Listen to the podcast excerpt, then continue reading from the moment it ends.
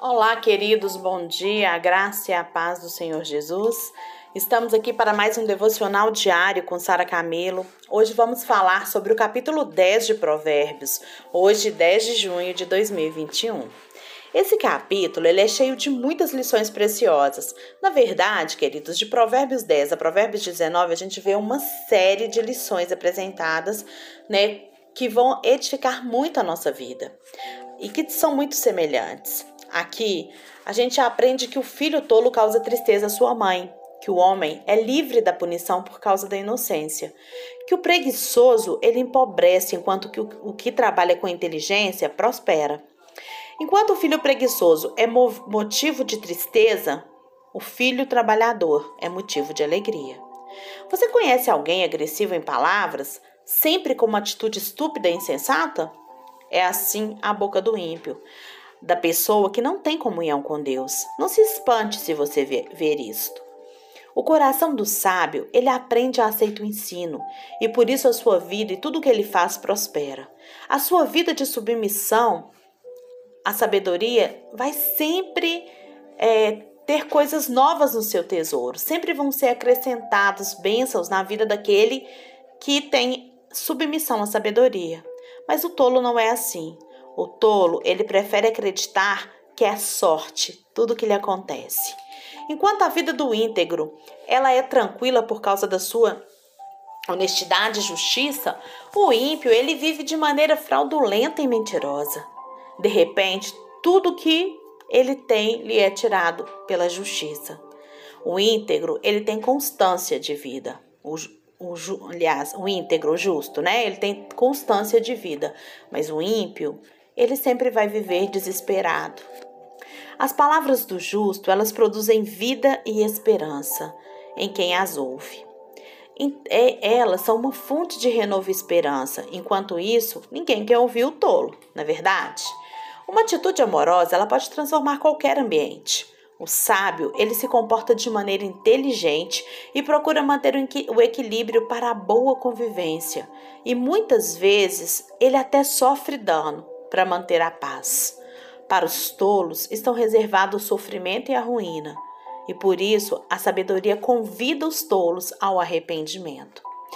Esse capítulo de Provérbios 10, ele tem muitos versículos que não tem como passar sem a gente comentar. Então eu fiz aqui a seleção de alguns que o Senhor trouxe no meu coração enquanto eu meditava nesse, nesse provérbio hoje. E eu quero compartilhar com vocês esses versículos. O primeiro é Provérbios 10, 1, que diz assim: Que o filho sábio alegra seu pai, mas o filho insensato é a tristeza da sua mãe. Os filhos, eles são um manancial de alegria pra gente, né? Não é assim? Ou eles podem ser também uma fonte de tristeza. Eles trazem grandes alegrias ou profundo sofrimento. Há filhos sábios que obedecem e honram seus pais.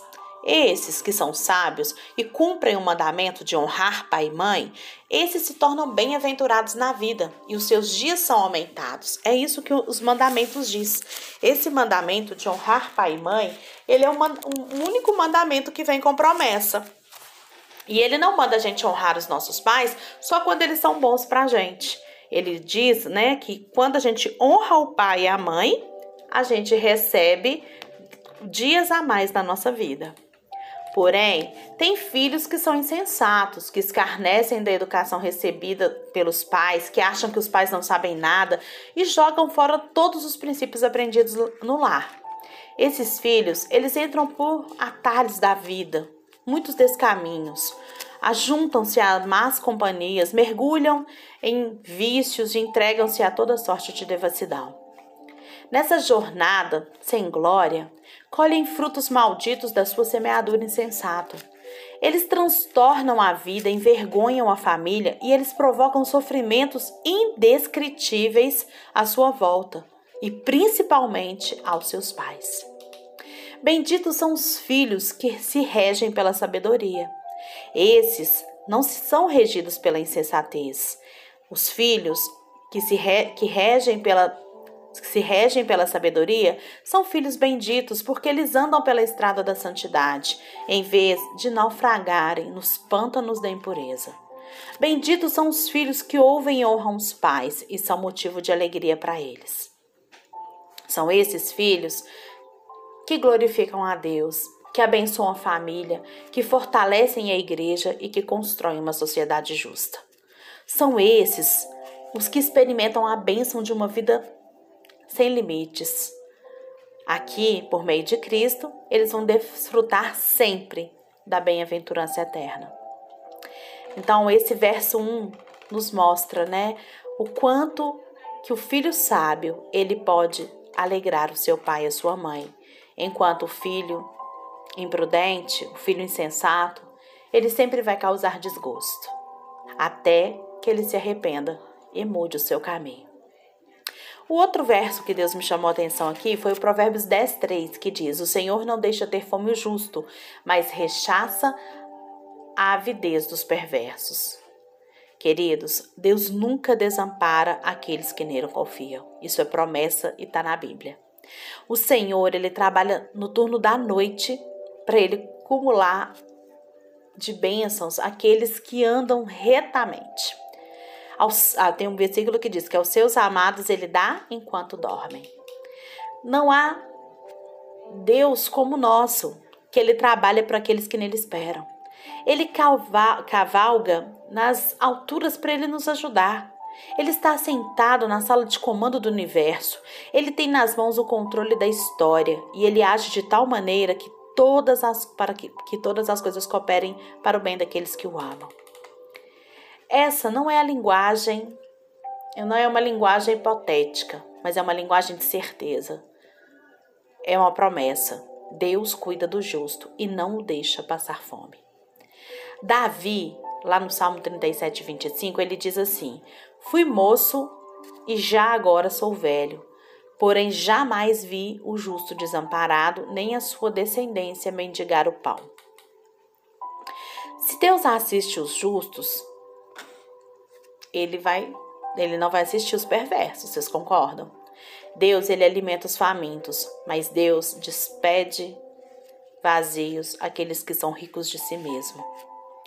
Ele se deleita daquele que é humilde, ele sente prazer no humilde, mas ele coloca se coloca sempre contra aqueles que são soberbos. Ele cuida dos justos, mas ele desampara aqueles que são avarentos e que ajuntam apenas para si.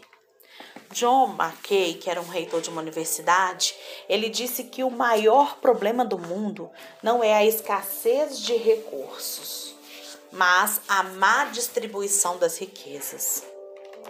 Nós precisamos ter o coração aberto para Deus e as mãos abertas para o próximo, queridos. O justo não mendigará o pão. O outro versículo que também me falou bastante foi o 10, 12, que diz assim: Não odeie, ame. O ódio, ele excita contendas, mas o amor cobre todas as transgressões. Tanto o ódio como o amor, eles são sentimentos que brotam do coração. Eles são opostos e eles produzem resultados diferentes. Se o ódio né, gera contenda, o amor cobre as transgressões, perdoa. Se o ódio afasta as pessoas, o amor aproxima. Se o ódio expõe os defeitos das pessoas, o amor sempre protege as pessoas. Se o ódio cava abismo, o amor constrói pontes. O ódio, ele é um sentimento irracional e ele chega destruindo a nossa vida. Antes de destruir os outros, a primeira pessoa destruída pelo ódio é aquela, aquela pessoa que está nutrindo ódio dentro de si. Quem tem ódio no coração, ele destrói a si mesmo antes de excitar contenda entre os outros. Olha que interessante. O ódio é uma espécie de autofagia. Presta atenção nisso. É como você beber um copo de veneno pensando que o outro vai morrer. Isso é o que acontece com a pessoa que, que gera o ódio dentro dela. O amor, porém, ele tem uma origem diferente. O amor, ele produz frutos diferentes na nossa vida. Porque o amor procede de Deus. E o seu resultado, ele não é amaldiçoar o próximo e nem jogar uma pessoa contra a outra mas é abençoar as pessoas, protegê-las e reconciliá-las. O amor, ele é paciente com os erros dos outros e benigno com as pessoas, mesmo nas suas fraquezas. O amor está sempre disposto a perdoar e a ajudar. Quem ama, protege a pessoa amada. Quem ama, cobre os pecados, cobre os erros do outro e proclama as virtudes que o outro tem. Quem ama tira os holofotes de si mesmo para fazer crescer o outro. O ódio, ele traz o DNA da morte, mas o amor, ele é fonte de vida. Não odeie, é o conselho que eu te dou. Ame. Não seja instrumento de contendas, mas seja um agente da reconciliação. Decida isso na sua vida. Se tem alguém que você odeia, comece a profetizar amor na vida dessa pessoa. Eu, você não é obrigada a estar ali junto com ela o tempo inteiro e a suportar as questões, mas pare de destilar ódio. Pare de destilar ódio, porque quando você destila ódio, a pessoa que mais está se envenenando é você mesmo. Pensa sobre isso. E o último versículo aqui é o 10, 19, que diz: No muito falar, não falta transgressão, não falta erro, pecado, mas o que, os, o que modera os lábios é prudente. Gente, quem fala muito, erra muito. Até o tolo, quando ele se cala, ele é tido por sábio. A palavra de Deus ela é categórica. Todo homem seja pronto para ouvir, tardio para falar, tardio, tardio para se irar. Tiago 1,19. Pessoas que falam para depois pensar, que falam sem refletir e que falam mais do que necessário, vão pecar, vão errar muito. A gente deve falar a verdade em amor. A verdade, ela é o conteúdo e o amor é a forma. A verdade sem o amor, ela vai agredir. O amor sem a verdade, ele vai enganar. A gente só deve falar o que é bom e oportuno. Só devemos abrir a boca se for para transmitir graça àquelas pessoas que nos ouvem. Vocês já repararam que tem pessoas que elas te, te, te suscitam a falar mal, a sentir ódio? Eu lembro de uma vez que toda vez que eu ia conversar com um casal amigo meu, a gente ficava ali três, quatro horas conversando e quando a gente saía dessa conversa, a gente saía triste, vazio. Porque durante todo aquele tempo a gente só falou dos outros, a gente só criticou, a gente, sabe? E um dia eu lembro que nós saímos dessa, desse, desse encontro e eu falei com o Rafael assim: Nossa, Rafa, todas as vezes que eu encontro com, com essas pessoas, eu saio carregada, pesada, como se eu tivesse agido muito errado. E a gente tem que parar com isso. E eu lembro que o Rafa falou: então vamos tomar iniciativa. Eu falei: por nós mesmos nós não vamos conseguir, porque eles dominavam o assunto. E então eu resolvi, junto com o Rafa, que a gente ia né, orar antes de ir, pedir o Espírito Santo para usar a nossa boca, que, que se fosse para a gente falar alguma coisa que fosse trazer tristeza, que não saísse da nossa boca. E eu lembro que teve o próximo encontro e a gente orou antes de ir, a gente pediu ao Senhor e também a gente foi vigilante. E durou metade do tempo o encontro. e eu lembro que quando a gente chegou em casa, a gente estava com uma satisfação de ter conseguido toda vez que eles falavam alguma coisa, a gente, a gente vinha com a palavra. A gente foi levando assuntos diferentes para serem conversados nos encontros. E aí a gente percebeu que nós temos esse domínio de falar aquilo que a gente quer falar. E então o que, que a gente percebeu? Que a gente começou a clamar que o Espírito Santo trouxesse nas nossas bocas a palavra certa. Aos poucos esses encontros foram acabando mas eu tenho certeza que eles foram tocados também pelo nosso posicionamento. E hoje, quando nós nos encontramos, o nosso o nosso encontro é muito mais saudável e a gente fala de muito mais coisas que edificam do que de críticas e julgamentos que antes a gente fazia. Eu cheguei a um ponto de pedir ao Espírito Santo não deixe eu abrir a boca quando eu chegar perto de uma pessoa tola. Porque eu estou sendo tola também. Gente, e foi surpreendente o resultado. A forma como Deus começou a mudar. E às vezes eu chego perto das pessoas e eu falo. Teve um irmão que ele falou comigo: Nossa, Sara, a gente encontra com você, a gente sai assim. Quantas coisas eu aprendi aqui. Mas foi a estratégia que eu consegui desenvolver na minha vida para que eu pare de falar coisas tolas e que eu seja mais sábia. Então, busque a estratégia na sua vida, porque o muito falar, ele prejudica a nossa vida, mas prejudica também a vida né, das pessoas que estão ouvindo. E esse, essa parte de a gente transmitir graça aos que ouvem. Isso é muito sério. O tolo, ele fala muito e pensa pouco. Ele fala muito e comunica pouco. Ele fala muito e acerta pouco. O prudente, ele modera os lábios e amplia sua influência. Fala pouco e reflete muito. Fala pouco e comunica muito. Fala pouco e abençoa muito. Vocês já viram pessoas que abrem a boca, falam ah e tem sabedoria? Nós devemos ser cautelosos em nossa fala. Ô, oh, Sara, aprende isso. Pois a vida e a morte estão no poder da língua. Podemos dar vida ou matar um relacionamento dependendo de como nos comunicamos. Deus, ele não quer mudar, gente, a nossa estrutura mas Ele quer que a gente permita que a nossa estrutura seja conduzida pelo Espírito Santo. Eu lembro de uma vez que eu li aquele livro Eu e a Minha Boca Grande, há muitos anos atrás, acho que foi em 2006, 2007, por aí, da Joyce. E, e lá falava, né, que o sábio ele fala pouco. E eu sempre falei pros, pelos cotovelos, né, fala demais. E aí eu lembro que eu estava indo para a faculdade com, com umas amigas e aí eu falei assim, na hora que eu entrei na van, eu falei assim, vou ficar calada, porque eu sou, eu quero ser sábia, Senhor. E aí eu fui, calei, fui calado. Na hora que chegou lá, eu fiquei calada, só falava coisas mais centradas, só ouvia mais. E aí uma, uma irmã chegou perto de mim e falou assim: Uai, Sara, o que que tá acontecendo? Você tá com algum problema? falei, não, tudo bem. Aí ela, não, porque você tá calada? Eu falei, não, eu decidi ficar mais calada. Eu quero ficar calada.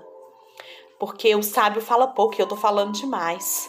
Aí ela falou assim para mim, Sara, você fala tanta coisa que me edifica que hoje eu senti falta das coisas que você fala. Naquele momento o Senhor me ensinou que eu não precisava, não era mudar o jeito que ele me fez. Ele me fez para falar muito.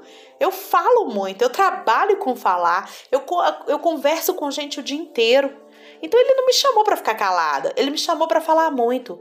Mas eu entendi que naquele dia o que eu precisava fazer não era fechar a minha boca, era pedir que o Espírito Santo conduzisse a minha fala e que eu pudesse falar coisas que edificassem em vez de falar coisas que destruíam. E essa compreensão faz toda a diferença.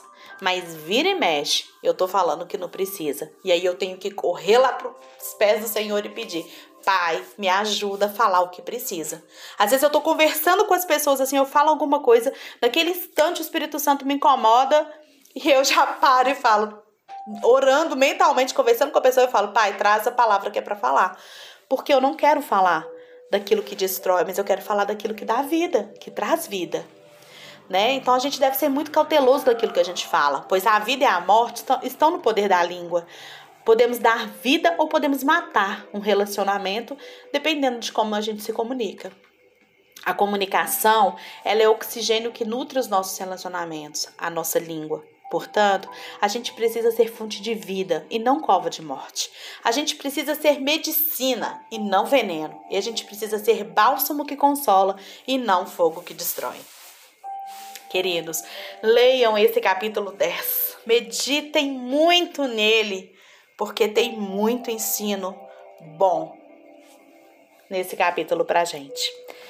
Deus abençoe o seu dia e desfrute da reflexão junto com o Senhor.